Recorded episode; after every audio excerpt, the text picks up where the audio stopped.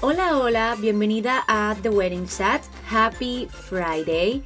Mi nombre es Sofía Cristina y estaré compartiendo contigo todos los viernes durante la planificación de tu boda. Te daré tips, tricks y pasos sencillos para que este proceso sea uno fácil y divertido.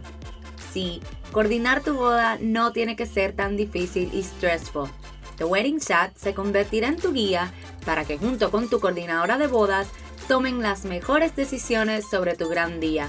La meta de The Wedding Chat es crear un lugar seguro y divertido donde puedas escuchar toda la información que necesitas para tu gran día, mientras vas de camino al trabajo, te bañas, cocinas, haces ejercicios o en cualquier tiempito que tengas para ti.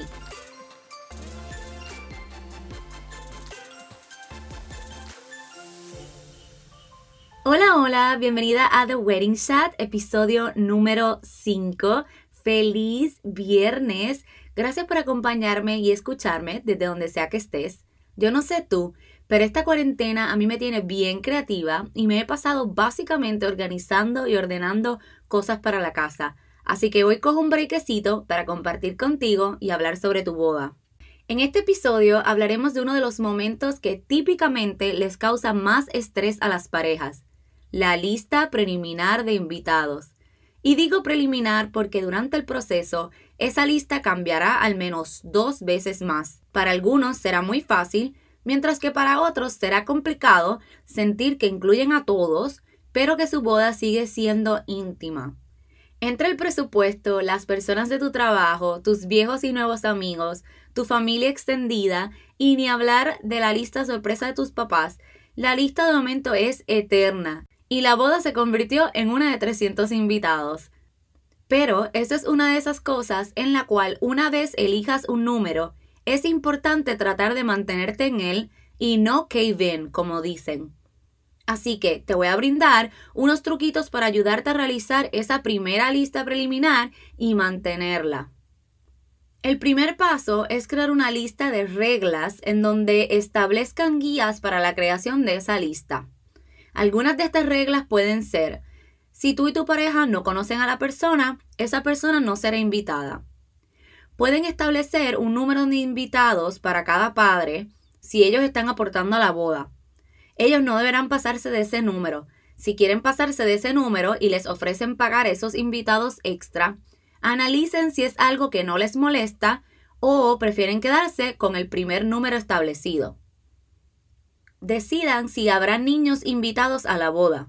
Una idea que pueden realizar es solo invitar a los niños que desfilarán en el séquito.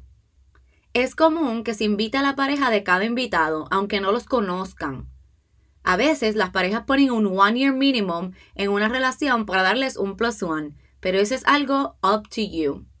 También tendrán que decidir si los solteros podrán traer un plus one. Invitar a algunas personas a la ceremonia, pero no a la recepción, es de mal gusto. A menos que eso sea algo común en su congregación, es mejor evitarlo para evitar los chismes y las molestias. Es importante que entiendan que la decisión hay que tomarla sí o sí.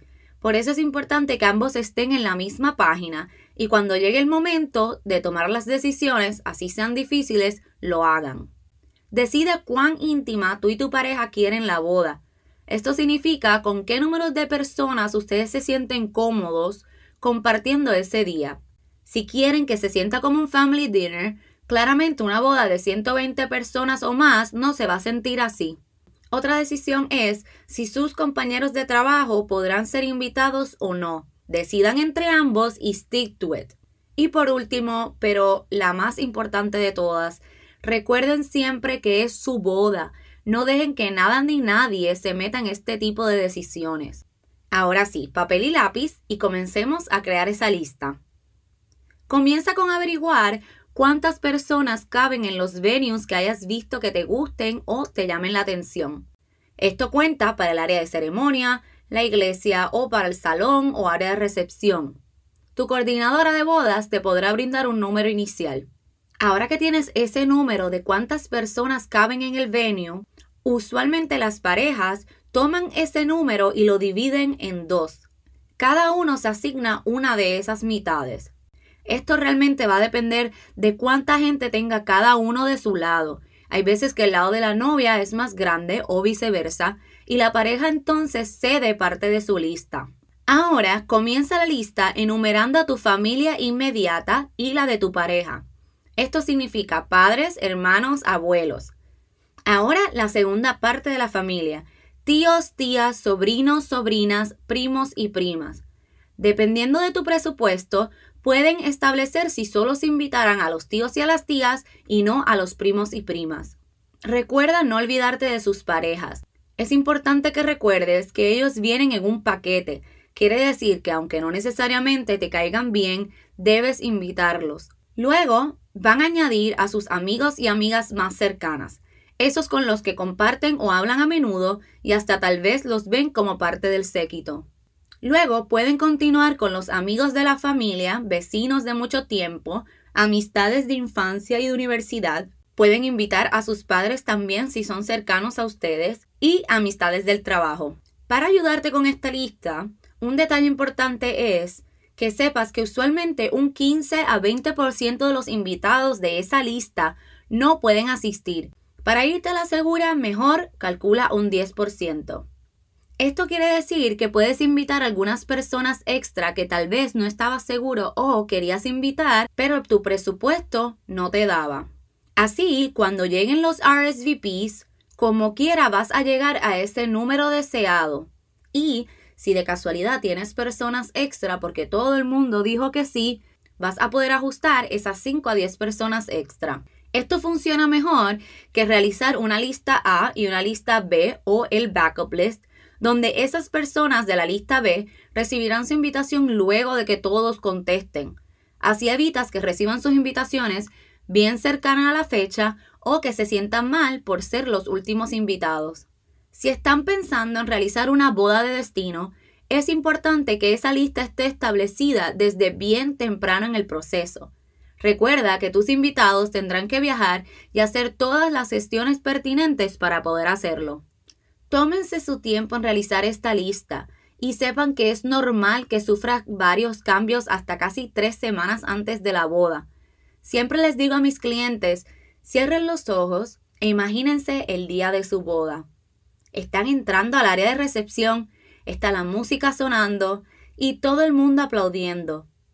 Mientras van pasando por todas las mesas, bailando y gozando, imagínense a todas las personas que ocupan esas sillas todas esas personas que viste son imprescindibles en tu boda. Son sumamente necesarias para que tu día sea y se sienta tal como te lo imaginaste y lo soñaste. Gracias por escucharme nuevamente. Espero haberte ayudado con este pequeño dolor de cabeza. Con esto concluimos el episodio número 5. Si tienes alguna pregunta, recuerda que puedes escribirnos a nuestro correo electrónico o a nuestras redes sociales. Recuerda darle follow y descargar tus episodios para que no te pierdas ninguno. Ya sabes que estaré aquí todos los viernes ayudándote a que te sientas más confiada a la hora de tomar las decisiones para tu boda. Y en el próximo episodio estaremos hablando de cómo establecer el presupuesto correcto y real para tu boda. No, no salgas corriendo, vamos a hablar de números, pero verás que te lo explico bien fácil. Recuerda buscarme en Facebook y en Instagram como bloompr.events. Puedes escribirme por ahí o a nuestro correo electrónico podcast.bloomeventspr.com. Gracias por tu atención y por tomar un ratito de tu tiempo para compartir conmigo hoy. En las notas del episodio te dejo los enlaces de contacto. Recuerda suscribirte a nuestro mailing list para que puedas comenzar a recibir nuestras hojas de trabajo y los recordatorios de los nuevos episodios. Si te gustan nuestros episodios, ayúdanos a alcanzar más novias como tú escribiéndonos una reseña en iTunes, compartiéndolo en tus redes sociales y dándonos tag. Nos vemos el próximo viernes. Hasta la próxima. Un beso y abrazo. Sophie.